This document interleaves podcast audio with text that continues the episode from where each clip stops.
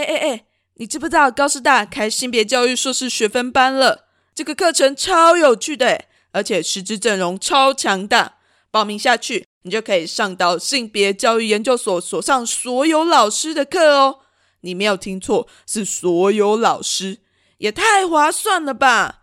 而且课程内容超多元，不管你是想要了解 Me Too 中的性别权利、性别主流化、性教育，或是障碍情欲，还是你想要知道性别于各个领域，包括科技、社会运动、照顾研究啊、文学研究、社区教育等等的交集到底在哪里，都可以在这门课上听到，是不是太夸张了？这么强大的课程，对于性别议题充满兴趣的你，绝对不要错过。报名日期从即日起到二月二十一日止。报名资讯请上高师大进修学院网站，或是高师大性别教育研究所网站查询。我们在高师大等你哦。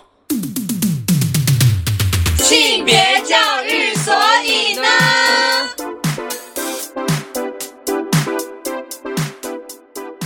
欢迎来到性别教育，所以呢，那这是高师大性别所的 podcast 频道。我们今天邀请到的来宾是曾经是我们性别所的优秀所有，那他也是社团法人爱之希望协会的副秘书长，同时也是阳光酷儿中心的主任。我们的阿丹，你掌声鼓励一下，谢谢各位，拍手，拍手，对。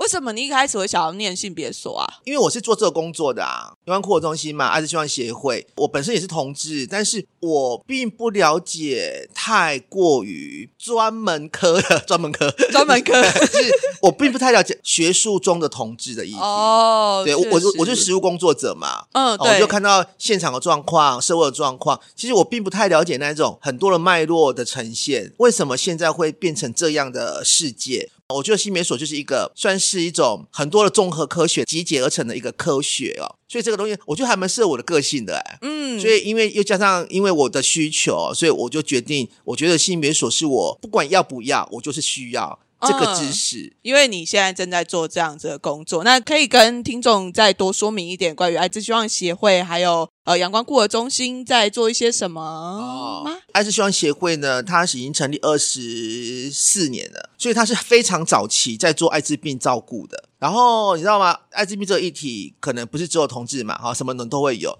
但是只是说我们是从艾滋病起家的。后来在十五年前吧，那台湾要成立一个同志中心。其实同志同志中心这个问题开始产生路线差，一种是社会运动型的同志运动，一种是像我们从病理的角度出发的同志议题。哦，医学的角度去看待说，哎，同志的状态。医学一个议题里面就会牵涉到有关于公单位介入的问题，嗯，所以就产生路线的差别。所以我们那时候在经营同志中心的时候，其实这些东西我是之后我才能够理解的。哦，是读书之后才去理解这个脉络，到底他为什么会变这个样子？因为呢，那时候在做同志中心的时候，我想说，为什么那么多人骂我啊？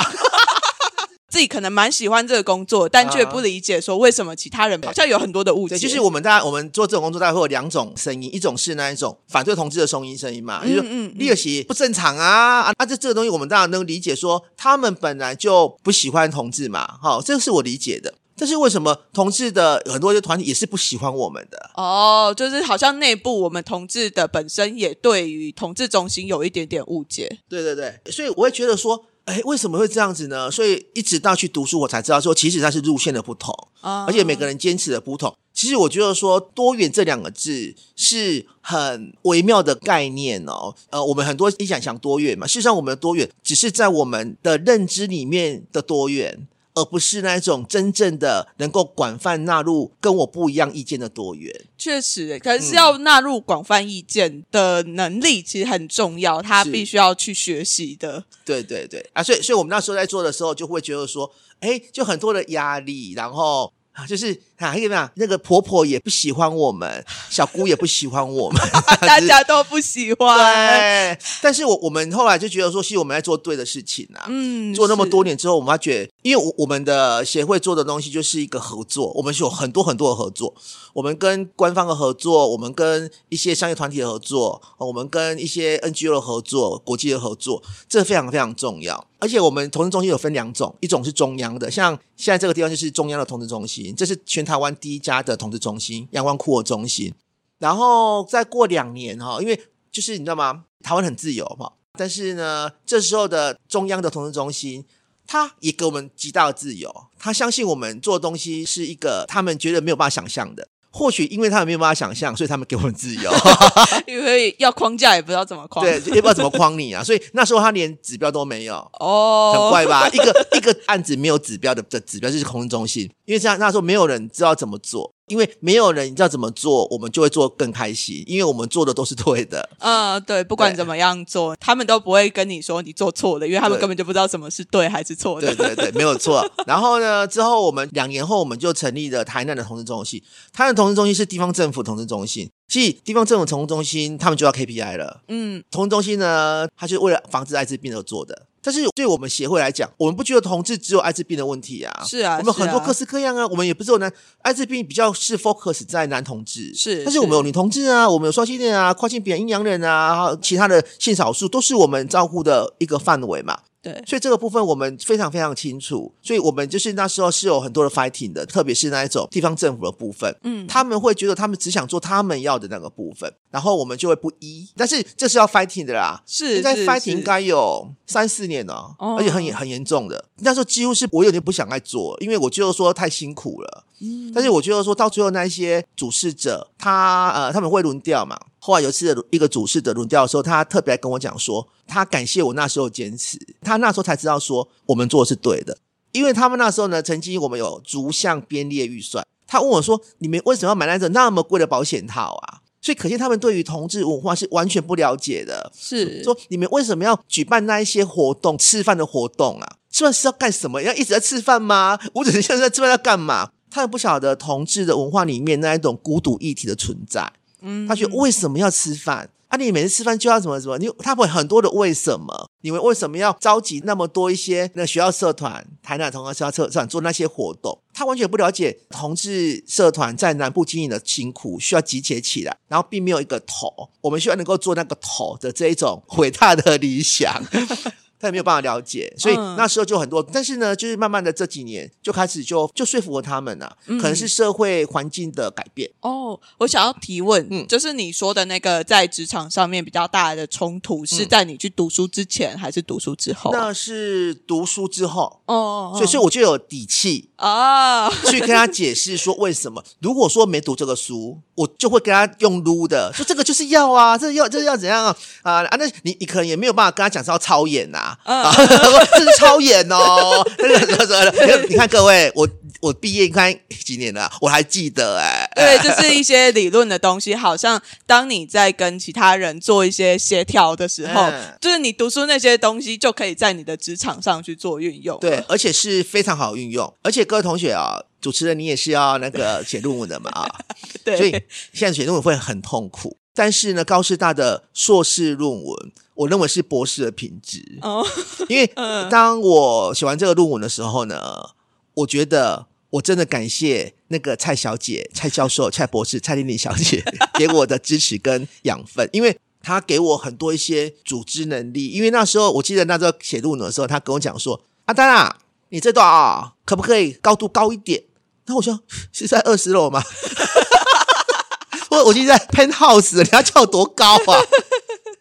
怎么样去逻辑思考，然后怎么样去堆叠那个厚度？对对，然后去让你的说法更有说服力，然后让你去。能够应用在你这个职场上面，然后成为你的职场很大的滋养。而且我觉得可能不是只有职场哎，嗯，还有人生，人生嘛，人生，人生，愿闻其详。因为我们会读很多哲学的东西嘛，虽然是一点点薄薄的，对，但是这个会引起我很大的兴趣。因为像例如说那些女性主义啊，它里面因为女性主义里面很多是很关于那种什么啊，这就说什么存在女性主义啊，它基本上基本上的前身是哲学的。所以我现在正在读另外一个研究所。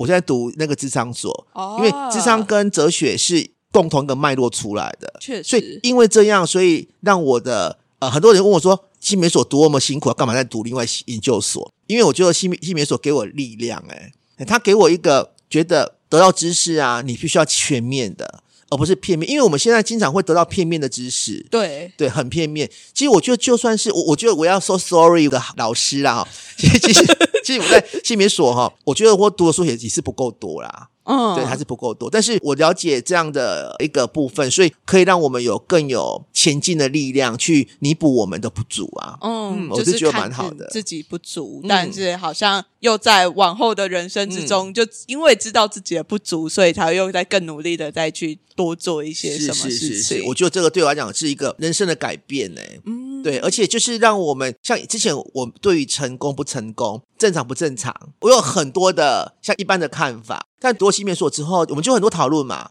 嗯是不是什么叫真的，什么是假的，什么叫正常，什么叫不正常？其实这个正常不正常，在性别里面是一直在被讨论的，是不是天生的哈？啊天生天天生是比较好啊，还是说后天就会比较被被框架住啦哈？等等的一些议题，我们就会一直讨论这个议题啊。然后这些议题事实上是没有答案，但是我们可以得到思考，思考是在性别所里面得到最大的财富。嗯嗯，有点像是一个独立思考的状态，你必须要让自己去产出自己的想法，真正属于自己的想法，而不是哦别人说什么我就跟他听他说什么，然后哦他说的对，他说的对，但其实你自己根本就不知道人家在讲什么。其实以前哈，在读性别所之前，我就是这样的人。对，就是确实对。但性别所就是告诉我们，而且很神奇的、哦，它可以在两年之内。我个人是读两年半的啊，也是很快的，各位。对，很快，很快，好不好？好不好？因为我本身没有很聪明哦。读这种书的同学，因为我我我不是那一种应届考试考进去的，哦所以对对对我不是那一种很会读书那一种。像如果说你是那个大学啊啊，就用用考试反正成绩里面都是很好的。我不是这一种，所以那个我写论文的时候，老老师就会画起来说这句话哈，某某某不会这么写哈。然后我然后想为什么不会这么写？然后后来我就哦，在反思说，其实大部分的同学都是，例如说我们是读考大学的同学，可能有经过这样训练，文字的训练，我是没有的。但是我竟然可以在短短的两年之内改变一个人呢、好强哦！真的，我觉得说他真的是太厉害了，而且不只是我的老师啊，其实像尤老师啊，还有我们那个，就是我们所上的老师都给我很大很大的支持，哦，嗯，确实，真心欸。真心。那我很好奇耶，因为你那个时候算应该是边工作边读书嘛，嗯，你会不会觉得很辛苦啊？那时候我第一个辛苦的是第一个月，第一个月读读书的第一个月，只有第一个月吗？没有没有没有没 有，这是有这是有那个 脉络跟阶层的。好因为第一个月开始读书的时候呢，第一次读研究所哦，就紧张的呢哦，紧每天都很紧张哦，要到研读哦哈、才能够去去上课这样，我都我真的都有。其实后来因为因为在你在我们那种所上，你不读书你怎么敢去上课啊？对，很可怕、所以我都有读哈。但是像有读，有时候也读不懂啊 啊！确实 我花啊，至少有 至少有看过啊，这样也不错这样子。但是我就发觉一件事情，为什么虽然我是个同志，但是他也不用一直骂异性恋啊？嗯，他为什么一直骂异性恋？然后他反而是异性恋是一个罪魁祸首哈。然后这时候我就问了很多老师，我就问老师说，如果说异性恋是一个不好的价值，然后但是目前看起来异性恋没有消失，而且更巩固。啊，如果说以劣币驱逐良币的状况，这不合理啊！这样，请你告诉我为什么？我问每个老师这个问题，因为那时候我一直觉得说，虽然我是个同志，我当然是希望听到同志的好话，但是我是个理性的人，所以我不喜欢这样的论述哦。后来我才知道，其实因为我们要去学的是性别的议题嘛啊，女性的议题当然是先需要被提起啊。然后事实上，父权的概念是每一个人都会受害的一种概念，这那时候我是完全是没有的啊。所以那时候我心中有很多很多的冲突。第一个月的时候，我就觉得有点觉得说，我我在读在我读这该干嘛这样子。很怀疑自己，我超怀疑的，干嘛？对我我要看我干嘛？我怎么每天都要听他们骂人啊？我有非常强烈的感觉，你感觉到老师们都在骂人吗？对对，而且是每一堂哦，每一堂都在骂异性恋啊，啊，然后一直在讲女人多好呢，我是不错啦，但是有没有别的说法、啊？然后我们也没有太多的男性的，那时候我读的时候啦，因为后来看我看男性研究嘛，后来我那读的时候并没有男性研究，所以他一直在讲女性主义，而且因为那时候还不懂嘛，所以我就会落入女性这两个字的的一个文字里面，有女性主义啊，你你刚刚就是很多人疑惑这样。后来我们的同事就是我们学姐就跟我讲说，其实呢，读每个课程你需要戴上那个课程的眼镜，你不要有自己太本位的想法，你才能够得到真正的知识。那这是后来我接受这个看法，然后慢慢你就可以看到不一样的这个知识产生给我们的效果。然后第二个阶段是读第一年的时候，我几乎读读不下去了，我就一直跟我一些比较好的同学讲说，我好想休学哦，因为我我是不是有点有有点会吐血？因为那时候不晓得研究所怎么读，所以现在敢去读第二研究所，是因为我知道研究所怎么读了啊。然后那时候我就很多的辛苦，但是呢，我觉得好同学很重要。我很很幸运的是，因为我有一群很好的同学，然后我们就一起每天在讨论这个事情，因为他们也不想读了。因为这个很辛苦，而且特别是我们每一堂课都真的要读，哎，我很少没有读完，哎啊，但是有时候还是有，我有因为你上课啊、开会很忙啊，然后我哈我就会 把那个，而且我都坐很前面嘛，我都会故意把那个我的步子哈要画画线、画线、画线、画线，给这五趟，给个的不趟哦，啊贴开始贴便条纸哦，贴贴贴贴贴贴，因为我都做第一个啊，老师都背啊，我他那个没诚意，哎喂喂喂。那多害怕，哎呀！而且我那时候做一个事情，就是我会把老师的笔记啊，我会一直复习它。对，所以我现在都还记得。嗯，对，我觉得这很，而且这些东西，因为我的工作是这个，加上我越读越有意思。对，你读完之后，你会觉得说，你对于世界的看法，我说的是世界的看法，会完全的不一样。对，所以从一年级的时候要结束那时候，不想读的那种意念突破之后啊。我好像就没有再想到不读这个事情，而且那时候似乎好像变成越读越开心，嗯，但是很奇怪，是我做二的时候，我觉得最困难的是性别文与文化，那是菜菜的课，他几乎每一堂课我都不晓得在写什么。哎，弄中文的嘞，我看我看我回家是，而且他的那个都每次要读很多很多，因为我都要查电脑，这到底什么意思？底不好嘛，所以读很慢。像有些基本的社会学的概念啊，这边后结构啊，那个我都不太懂。哎呦，一个礼拜过好快哦。怎么又下一个礼拜？我还没读完，还没读完啊！然后，但是老师就会，而且我们老师是很博学的。后来想想也对，现在我们在得到知识是 key 一个关键字就跑出来。他们那时候读的是是要读一个图书馆的书才能得到一个知识，所以他们很扎实的。他们几乎没有一个问题，他们回答我不满意的。我觉得真的超厉害的。后来我去读书之后，我发觉并不是每个老师都可以这样，嗯，所以就会一直让我得到知识。而且得到知识是非常喜悦的。我特别喜欢跟老师 meeting 呢，对他很怪吧？哎呀，觉得好像 meeting 压力有点大。对对，但我很喜欢他们 meeting，因为我们就是不会啊，我们不会才去学的嘛。啊，我会干嘛学啊？我都用这个概念那样子啊。不然底不好的人呢，就是一个好处，厚脸皮啊。所以我很喜欢跟老师讨论事情，老师都会给我一个忽然间那种打开天灵盖的感觉哦。所以每次上课还是我每次 meeting 完之后，我都会觉得说。充满信心呢，所以好，你第一年还是觉得很辛苦，然后第二年一个暑假过后，就突然哦，我好像开通了，然后就觉得哎，好像很开心这样子。第一年下暑假是要写文献探讨嘛？对，好啊，然后老师有规定说要写几篇多少字什么之类的嘛。其实那时候我第一次有感觉到真正好像要开始要完成一个伟大的事情的感觉，因为那时候没有读过研究所，所以不会读研究所，所以那时候的资料呢。像你真的不晓得怎么找，你就像大海捞针一样，你也不晓得自位在自在找什么啊？老师会给你个方向，我就傻傻的跟老师告诉我们的那个方向去做。但是呢，这时候呢，我就会搭配电视剧来看。一个读书小配博吗？对，而且我要看的是连续剧啊！我因为连续剧才可以连续，很像是论文的感觉，很怪吧？那是我个人的习惯，这样。而且看那个宫廷剧那种几百集的那种，到连续的啊。后来你自己找找到最后，你就会开始有那一种方向感，你就知道说大概你的研究题，因为我是研究的是同志中心的运作，实际上有很多东西，你就从在一种找资料过程里面获得组织，这是个很神奇的事情。以前都没有想过，以前我只是想说，因为那当你都不会的时候，而且是很困难的事情的时候。我们很容易用“交代”这两个字啊，反正老师叫我教嘛，我相信老师会学校会叫我这么做，一定会有他的理由哈。特别是他要帮助我们赶快毕业，但那时候的想法就只是说啊，我就是不要下学期专题的时候教不出来就好了。那时候有很多的交代的感觉，但后来你做进去之后，你就知道说其实不是的。而且我比较幸运的是，因为我我有工作嘛，所以我非常清楚我要做什么。对，所以就是我就会方便。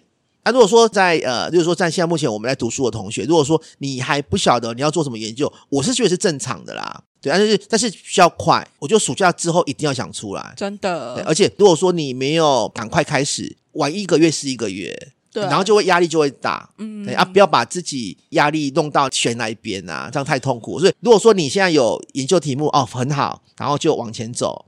啊啊！经过老师的同意哦，哈，因为你知道吗？那时候我们我们同学就有些同学他们要选择题目的时候，他们很坚持他们的想法。那我想说，你坚持什么？你你要学会再来坚持吧，因为我们在我们都在学习中，老师会有一些给我们一些建议哈啊，但是也也有可以自己的想法，那也是 OK 的。但是我觉得说高师大性别所的老师的指导，我我都是相信的，嗯，我觉得很棒。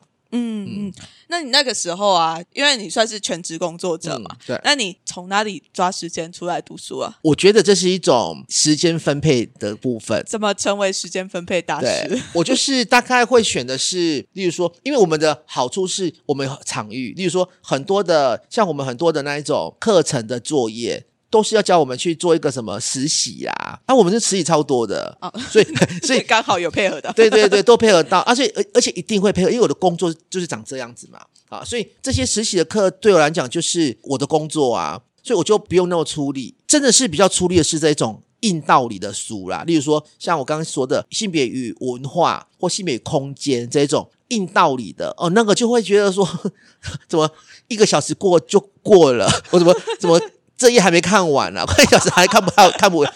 硬道理的书就会新，但是我大概会分配的是，就是我们会有那个嘛选课嘛，我会选那一种，我会分配，例如说我一个学期会选三门，我通常会选的是呃两门是比较硬道理的啊，一门是比较实习的，哦，哎就是一跟两门比较理论型的，比较理论型的，嗯，然后另外一门可能就是比较实务型的。对对对选课的时候就有一个平衡了。对对对啊，然后你大概也要知道说，而且我通常我会选说，I'm sorry，英文少的，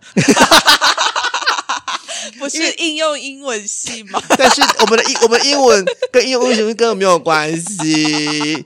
那个我记得我第一次读的英文 paper 是南海教育，那一百多年前那个那一篇文章，嗯你现在不晓得还有没有在教这一篇哦？他在讲一百多年前英国的南海教育，然后我看完之后，因为他看到结果是那个女孩女生的成绩比较好啊，男生成绩比较不好，那跟我们台湾的理解不一样，我会觉得说我是不是看错了？嗯，而且他的英文又是古老的英文，我我 我就看不到，而且我查查查字典，我很难查到我要的答案。我哎，怎么想？怎么跟我的想象不一样？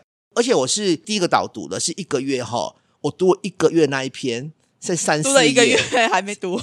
因为我看晚了，但是呢，整体的意思跟我看出来的答案是矛盾的，而且我还很细致的去查里面的。当然是读英文的 paper 不能这么读啦，但是因为我实在是读不懂啊，所以就是是一个一个字的去了解它干嘛。哎，马西跨本呢？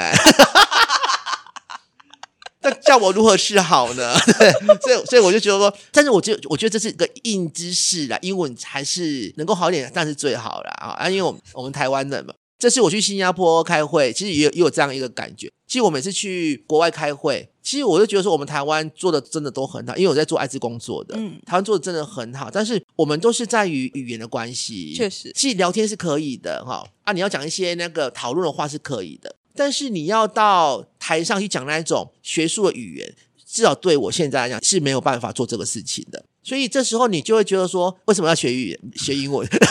要让大家知道。对，就是，但是在目前呢，可能在五十年内，这个部分还是需要的啦。我觉得这个是嗯现实的嗯嗯问题。确实啊，对确实嗯就是啊，好像工作跟读书的分配的话，可能一开始选课就必须要有一点点自己，我觉得这要很了解自己，哎、嗯就是你要知道说你自己的能力大概在哪里，然后你比较需要或者是比较喜欢的课，然后你能负荷的范围到哪。我只能负荷的是一个学期一篇的英文 paper 导读，That's it, normal。很清楚，因为我们这边很多外国人，我来给大家看，我说你看完之后，你告诉我大概的意思就好了，就至少不要让我在等下看的时候就是沙博这样子。然后我没有一个成功的，那那他们都金发碧眼，而且都是研究所毕业的。我们这边很多一些外国的研究所毕业的学生来这边教英文的，他们都看不懂啊，所以让我更加疑惑说，这个这是人在读的吗对，？这是这这他们这这这些人是在干嘛的？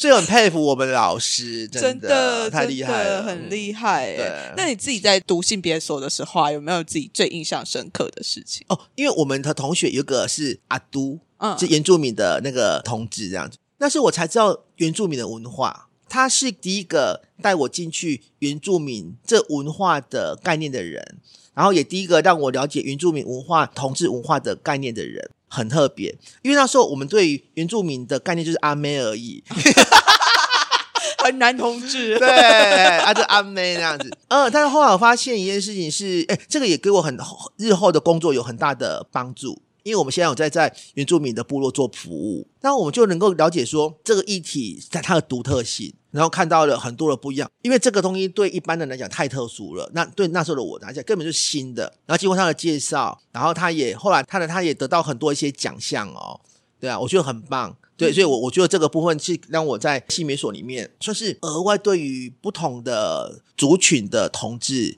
有一个很新的一个想法。那时候几乎我没有听过人家讲阿杜这个事情。哦，对，然后最近很多，因为很多一些 YouTuber，对对对，阿杜主义，阿杜主义，对那个，而且慢慢的，因为这几年大家更愿意表现出自己的独特性，对。啊所以更显象。然后啊，那时候又连接那时候读书的知识，哦，对我来讲就没有没有任何落差，嗯，我就觉得啊，这个东西我知道，对，哦，我同学有跟我说过呢，对对，而且他们都好文化学者、哦，他们就很愿意每一次的上课或是每一次的什么东西，他们就会又以他们作为阿都为荣这个事情，哎、我觉得很棒哎，就是同时也在跟班上同学做交流，对对对汉人的部分，对对对对，而且你你就知道说，如果对同志来讲啊，你知道汉人多辛苦了，对，因为他们是说阿都啊，他们通常是呃在学校里面成绩会比较好啊，然后按他们都会结起那个姐妹情谊，就一群一群。汉人的同志是单独的，单打独斗对，啊然后就会被欺负那一种，就会比较惨的，好的。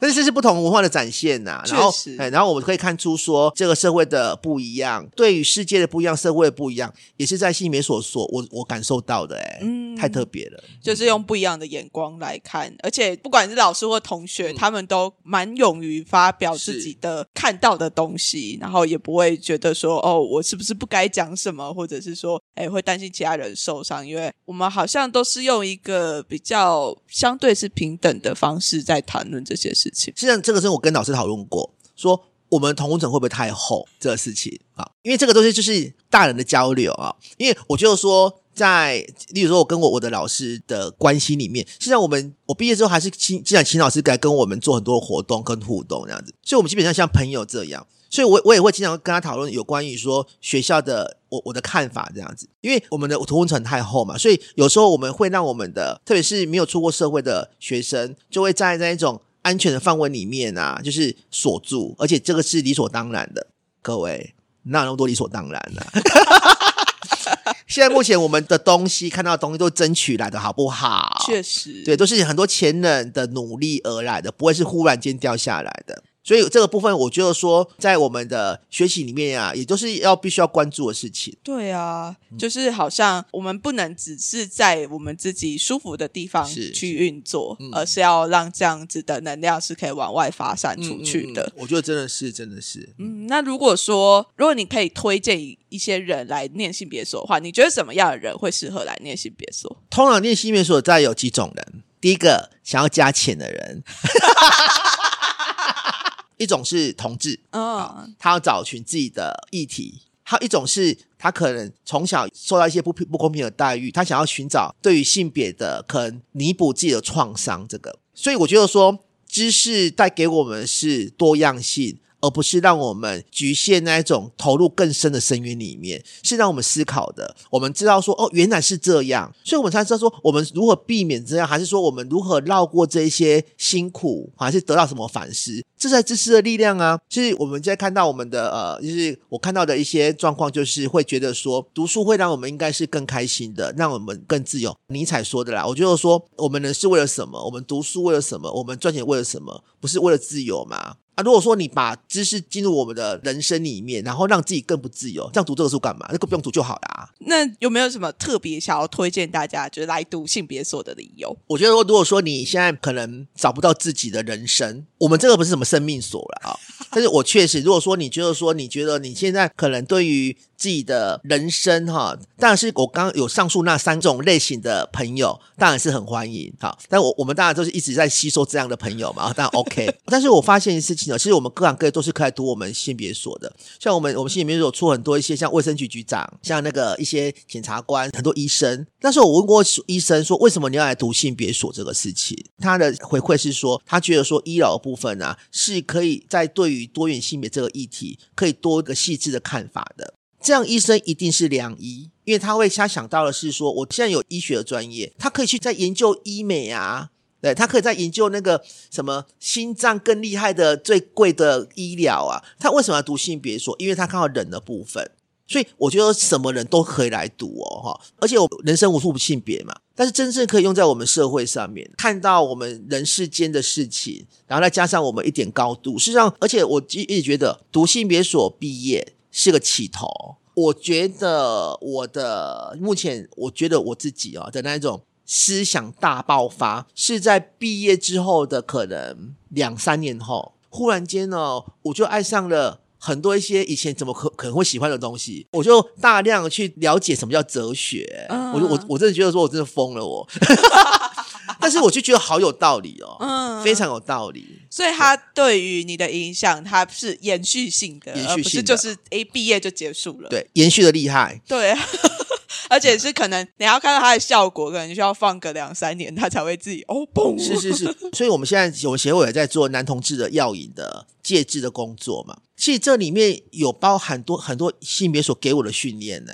男同志当然是一个性别，我们性别所读的嘛。药物的东西也是性别所教我们的。什么叫做好？什么叫不好？毒这个事情，我不想用“毒”这个字来形容药品这个用药者的这种概念呢。但是因为讲毒比较大家比较好理解啊，我比较喜欢用的是，例如说用药啦，还是说复原的概念。我们认为说这些用药者是可以复原成不一样的人的，不是原来那个人啊，而是他可以复原成他想要的那样的人的这种东西啊。然后这也是哲学里面，或者我们性别所里面告诉我们那一种什么叫做好，或什么叫不好这种东西。所以说，我们现在所做的东西，都是那时候性别所给我的知识。所以我们现在是台全台湾第一个将这种。要爱的 chemistry 这种概念引进台湾的单位，嗯，就是更跳脱二元对立的那种想法。因为有的时候好像太过于二元对立的时候，你就不是对的，就是错的。它其实很容易把人逼上一个，对，这样完全是没有办法解决问题的。新别所也是教我这一种道理，我觉得没有什么一黑二白的啦。为什么我们我们喜欢一黑二白呢？因为我们不喜欢灰色的判断的部分，做麻烦的呢。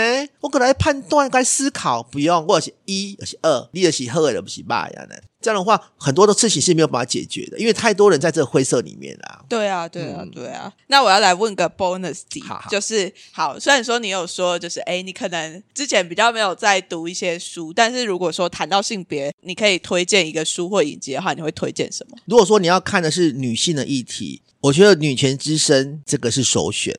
因为他非常的清楚啊，他告诉我们说，为什么女性要出来工作？因为要那个工业革命，所以要出来工作。所以，所以他很清楚的脉络，而且那时候对女性的一个一些辛苦的一个部分。如果说，哎，这个或许是一个对于性别议题、女性主义议题里面的，可能是敲门砖呢。哎，如果说你对这个议题有兴趣，你或许你就会开始对于女性的议题有兴趣。因为我总是会用这部影片做我们去演讲的时候的开头。如果要讲的是女性的议题的话，嗯，对，我觉得啊，然后之后有一些，例如说什么自由大道啊，它我比较像是那个同志的议题啊，这个也是不错。这个也可以告诉我们那时候在美国百花齐放的社会运动里面所看到的同志。所展现的那种多样性，其实它这个多样性，我觉得说还蛮蛮符合我们台湾的状况，现在的状况。因为我们台湾现在是百花齐放嘛，每个群体他们就要争取自己的投票的权利，哈，还说吸引他们每个族群他们投票的人，啊，哎，其实这个部分，我觉得说我们可以看出台湾的那一种社群的多样性跟活力，哎，我觉得都都是不错的。然后还有那样像做艾滋病的一些火热之心哈，他在做的是艾滋病的部分，他也很清楚把那个为什么艾滋病称为同志癌症这个事情，非常的细致的去编，而且这些电影都是好莱坞电影。哎，我觉得好莱坞电影的好处就是它不无聊，因为它挑请大明星来演，它会节奏很快，而且场面很华丽。哎啊，这个东西其实这三部电影我觉得都是可以给大家做参考的。好，那我们再讲一次这三部，就是 《女权女权之声》。自由大道，自由大道，好，还有火热之心，火热之心。对对对，然后就是推荐给大家，如果对于这些性别议题啊、同志议题或者是艾滋议题有嗯兴趣的朋友们，可以去看这些电影。对，没错我，觉得电影它其实确实是一个，当我们要接触这个议题的时候，一个比较轻松一点的，嗯可以开始接触的一个方式。对，而且是好莱坞的哦，大明星哦，茱莉亚·罗伯兹哦，这比较容易看。对对，大家对可以非常推荐给初心者。好，那因为你有说到，你刚才有去过非常多地方做演讲啊，嗯嗯嗯或者是有一些分享这样子。那你有没有遇过你觉得最没有礼貌的性别问题？哦，这个还蛮多的啊。但但是我个人蛮喜欢的哎。嗯，例如你最印象深刻的是什么？其实我觉得这好像也是西美所给我训练的。我喜欢听到不同的声音，而且我喜欢听到截然不同的声音。我很感谢他们是医生，因为我们这边也做去医生的 PGY，PGY 就是说医生有学生医学院毕业，一直到真正职业的这个过程，一个叫 PGY 的一个一个 project，这个东西是每个医生都要经过的。所以我们这边专门训练医生这个性别的议题，对于医疗的部分，因为我们协会比较医疗医疗性的协会，事实上大部分的医生，百分之九十的医生，就像现在年轻的医生，也对性别也都不了解的。然后你就问他说：“哎，那你 PGY 嘛？啊，你对于性别这个东西，然后我就问过问题了哈。刚开始在做 PGY，大家我们做 PGY 应该做七八年了吧？然后那时候我我开始在做的时候，我就问医生一个问题，PGY 一个问题，我说：如果说你遇到同志或是得到艾滋病的，你不想医他的，请举手。你会不会觉得有有人会举手？我不确定哎、有很多人举手吗？大概一层的人举手，一层哎、很多哎、对啊，对啊，因为甚至甚至甚至我觉得说，甚至他不想举手、不敢举手了，我觉得应该也更哦对啊，一定更多。但是我感谢他们的举手，因为他们知道自己的不足，他们不要。我说这时候你可以转接给别人，怕的是你以为你友善，你根本不了解什么叫真正的友善。所以这时候我们就会很多的这些社会的一些看到很多多面向的一些我们接触的人，我们就可以慢慢的也会自省自己啦。啊、很多事情我们不用自己是全知全能，我们不是上帝呀、对啊，我们可以做不懂，对啊，但是这时候大概就是能够尽量的去解释，或是说跟他们聊聊这个议题，但是通常时间很短，所以这个是这个议题需要，我觉得应该再做个十年都不会少。真的对啊，是我是觉得说需要的是更多人来加入这个工作哈，然后需要的是用比较素能语言呐、因为我们我们在做这种工作，我我们我们就很接接地气，我们大概比较了解说，呃，如果太学术的语言也没人看得懂嘞。好，我觉得说更清楚，让我们的社会知道这个议题真的真实的存在，而且是目前是很重要的，这是非常重要的。嗯嗯嗯，对啊，这也是为什么我们要邀请不一样的所有来嗯分享，然后从不一样的观点来谈论关于性别研究这件事情。是，是因为可能从你们的嘴巴里面讲出来的性别研究会更让大家吸引，就是哎，好像性别研究真的很有趣哎。这我觉得真的超有趣的，因为我特别是我们的工作，我们会遇到各式各样的人。然后像我，我讲一个故事哈，就是因为我们这边有一个跨性别的朋友哈，因为我们这边我们这边暑假是最多学生会来嘛。后来那一年他暑假没有来，然后暑假结束的时候，我暑你去哪里啦？怎么暑假都没有来？他说哦，他去那个做性别重置手术。哦哦，这样很好啊。然后我虽然说做做这工作的，但是我对于这种详细的过程我也不太了解。然后他跟我讲说，哎、然后共姐安娜者我什么在啊？然后 他讲他讲，我就我他讲我就说好痛哦。但是他得到他要的，对，很棒啊！这样子我说，哎，这样很好啊。说这样你可以把你的经验啊，以后可以留给我们这边的朋友哈。然后，呃然后他们有什么问题可以问你这样子。他跟我讲说没有啦，但我跟你讲哦，我今天来是跟你道别的。我说，哎，道别到什么别？说以后我不会再来了，因为他不想要让以后的人知道他以前是男生。哦，你就知道说他的心中有多么的创伤的部分，这个议题是在他身上的。就算他现在已经变成他生理的部分是他要的，不过他心他没有，并没有疗愈。所以这时候我们就可以哦，当然是他要不要做疗愈，当然是每个人的决定啊。啊，但是我们就可以从旁边看出了说，其实，在同这一里面啊，很多很深入的问题，我们还早呢。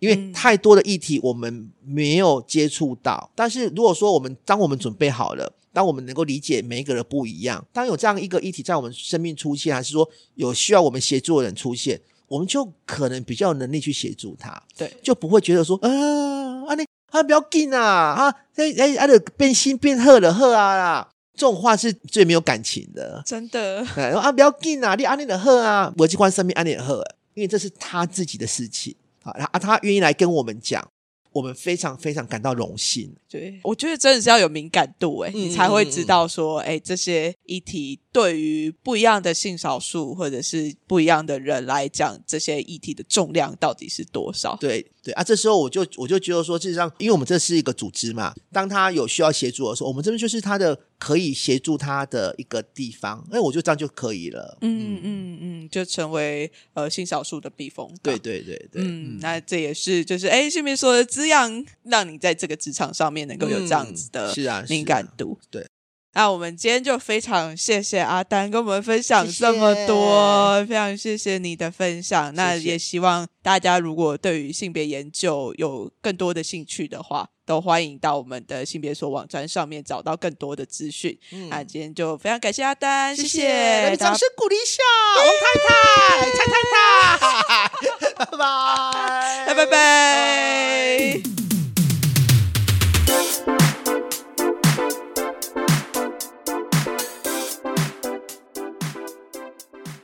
亲爱的大家，很感谢你收听到这里，我是高师性别教育研究所的所长博伟。听完这集节目，不知道你对性别教育研究所有没有多一点的认识？如果你心动的话，欢迎追踪我们的脸书、IG，任何有关招生的讯息，我们都会及时在网上公布。最后，高师大性别教育研究所，我们诚挚欢迎各位伙伴的加入。